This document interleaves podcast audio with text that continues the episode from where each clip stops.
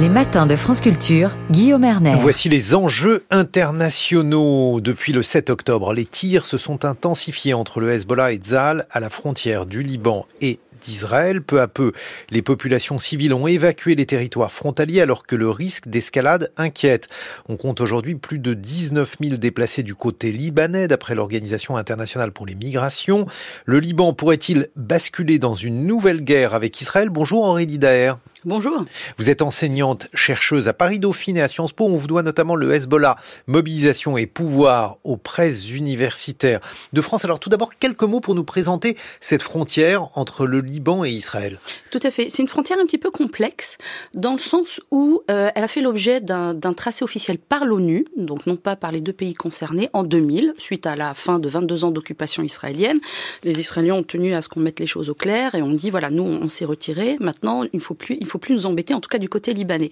Et donc, on a tracé ce qu'on appelait du coup la ligne bleue, ce qu'on appelle la ligne bleue, hein, c'est soi-disant cette, cette frontière entre les deux pays, sauf que côté libanais, euh, et puis évidemment côté Hezbollah, mais même aussi du côté syrien, on n'est pas tout à fait content, euh, content du tracé. Et il existe donc une espèce de poche qu'on appelle les fermes de Sheba et les hauteurs de Kfar Shouba, mais on va rester sur les fermes de Sheba pour faire simple. Mais oui, parce qu'on en parle tout le temps dans l'actualité des fermes de Sheba. Exactement. Donc il y a des fermes Alors, c'est, en fait, c'est un espace agricole euh, donc qui est extrêmement riche. Les Israéliens estiment de leur côté que c'est en territoire syrien, tout ça c'est annexé au Golan. Donc, grosso modo, nous, encore une fois, côté israélien, on a fait ce qu'on avait à faire, il faut plus rien nous demander. Du côté Hezbollah, on a donc encore une poche à libérer.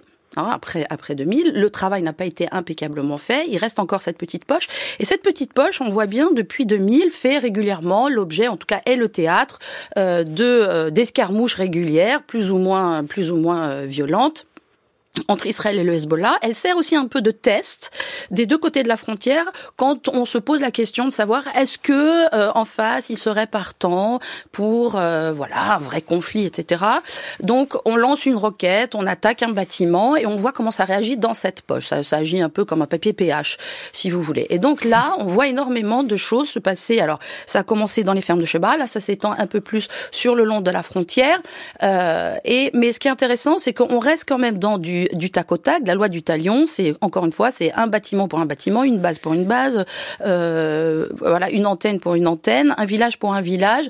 Moi, je trouve qu'il y a, un, chiffre intéressant. Vous avez parlé de 10 000, de 10 000 19 000 déplacés. voilà, 19 000 déplacés. Là, on, est, on serait depuis ce matin vers 25 000. Mhm. Euh, la dernière fois qu'on a eu vraiment quelque chose euh, intense entre Israël et le Liban, c'était à l'été 2006 on a eu un demi-million de déplacés. Donc, euh, bon, en comparant les ordres de grandeur, on peut aussi comprendre que si les, habitants à la frontière libanaise, euh, côté libanais en tout cas, sont, un peu inquiets, c'est pas encore la grosse panique. Mais il faut imaginer quoi pour euh, cette frontière du côté du Liban? Est-ce qu'on a affaire à une frontière avec des troupes militaires massées, donc le, le Hezbollah? Est-ce que c'est quelque chose de beaucoup plus diffus? Est-ce qu'on peut se promener de ce côté-ci de la frontière dans les lignes du Hezbollah Tout à fait. Alors, alors le sud du Liban est effectivement un espace où le Hezbollah est présent militairement, mais l'armée libanaise aussi elle est présente. Et puis, il y a la force de la finule, donc les casques bleus, euh, qui sont là depuis 1900. Eh oui, parce qu'en fait, il y a une force d'interposition. Tout, à fait, qui est là depuis 1978. Mais elle s'interpose pas beaucoup, apparemment. de toute façon, les casques bleus, par définition, sauf cas euh, extrême, n'ont jamais pour vocation de euh, s'interposer militairement entre les parties.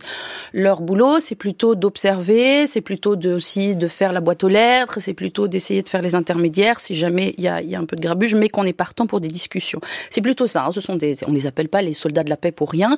Ils n'ont pas, ils n'ont pas apporté les armes ou en tout cas imposé quelque chose par la force. Ça fait pas partie de, de leur mandat. Donc ils sont plutôt euh, en tant qu'observateurs observateurs, euh, on va dire, neutres. Euh, je pense par exemple à on leur demande notamment de statuer quand euh, on a un incident à la frontière et que évidemment chaque version du côté de la frontière est différente de l'autre. Qui a commencé? Je pense à 2006 par exemple. 2006, Israël a justifié sa grande offensive de 33 jours et 33 nuits sur le Liban en disant le Hezbollah a, traversé la frontière, la fameuse ligne bleue, et a kidnappé deux soldats israéliens en territoire israélien. Le Hezbollah a dit non, désolé, ça s'est passé en territoire libanais. Bon, on a consulté l'armée libanaise qui a dit ça s'est passé en territoire libanais. Du coup, Israël a dit mais est-ce qu'on peut faire confiance à l'armée libanaise, etc. Donc on a demandé à la finule. Voilà, c'est plutôt ce genre de, de, mission que la FINUL va voir. Alors, aujourd'hui, ces échanges de tirs, ce sont des échanges entre l'armée israélienne et donc le Hezbollah. Si vous deviez nous, présenter en, en, quelques mots le Hezbollah, que diriez-vous, Aurélie Daher? Alors, il y a une, une, idée un petit peu euh, générale, enfin, un peu trop... Euh, euh, Manichéenne, simpliste. Non, non, non. Alors ça aussi, mais j'allais dire, en fait, euh, on comprend très mal le Hezbollah dans le sens où on l'associe à un mouvement islamiste qui aurait été créé par, une, par, par les Iraniens euh, en 82, au moment de la grande, deuxième grande invasion israélienne euh, du Liban. En fait, les choses sont pas tout à fait passées comme ça.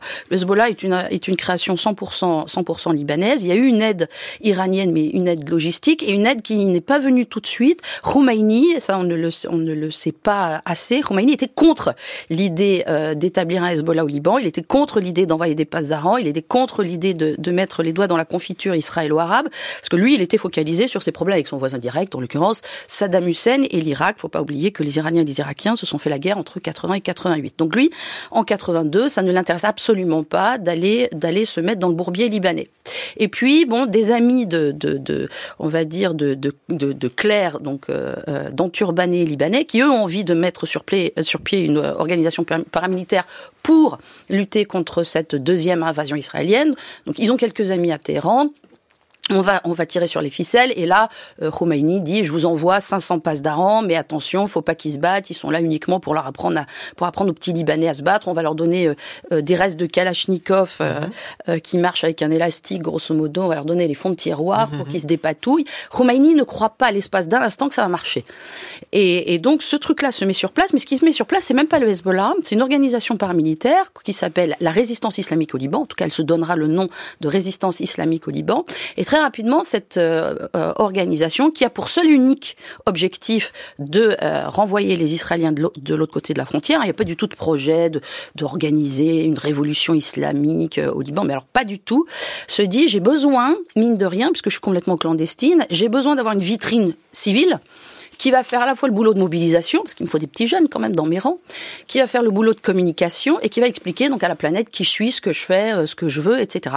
Et donc là, cette organisation va ajouter un, réseau d'associations. De, de, Alors il y a du caritatif, certes, il y a aussi donc du médiatique, euh, il y a de la com et ça va démarrer. Et cette euh, euh, adjonction, cette, euh, cette annexe civile s'appelle le Hezbollah. Mais alors, ce Hezbollah, Aurélie Daher, il répond à qui? Il répond au gouvernement libanais, il répond aux Iraniens, il répond à sa propre loi aujourd'hui, c'est-à-dire qu'il a son autonomie et dans ces échanges de tirs sporadiques, on peut redouter une sorte d'emballement parce que, après tout, euh, il aurait euh, la faculté de prendre des décisions et répond à, à lui-même ou à plusieurs personnes, ça dépend des dossiers.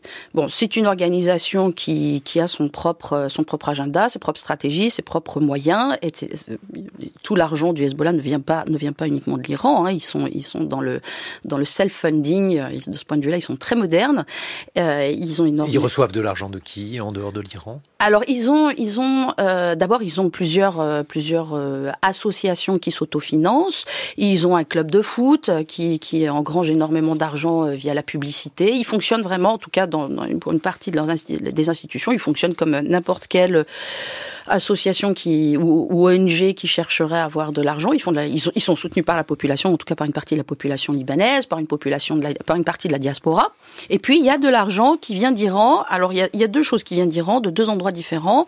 Ils ont, euh, ils récupèrent aussi une partie de ce qu'on appelle le khoms, donc qui est un, un impôt religieux typiquement typiquement chiite je ne vais pas vous faire un cours de là-dessus, je vous rassure.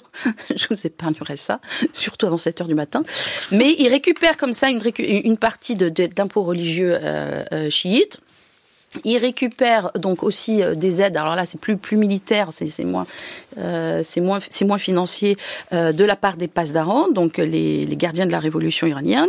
Euh, ils sur effectivement un niveau régional, ils sont en alliance avec les Iraniens. Effectivement, ils sont très sensibles euh, aux idées qui peuvent venir des, des Iraniens. Euh, ils sont aussi en business avec le gouvernement libanais sur certains dossiers. donc ils sont, je veux dire, ils sont multidimensionnels.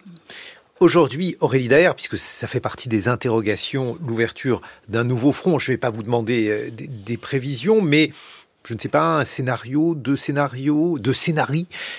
Qu'est-ce que vous diriez à ce sujet sur euh, ce qui peut se passer aujourd'hui à cette frontière? Sur le côté, du côté libanais, bon, l'armée libanaise, elle ne bougera pas. De toute façon, elle n'en a pas les moyens. C'est une armée qui est euh, en sous-effectif, qui est sous, sous, sous-armée, sous-formée. Elle, n'a absolument pas les moyens de défendre le territoire. Elle l'a jamais eu. Euh, côté Hezbollah, je pense qu'on va continuer les choses en l'état. Et puis, bah, ça s'arrêtera au moment où, où à Gaza, ça s'arrêtera.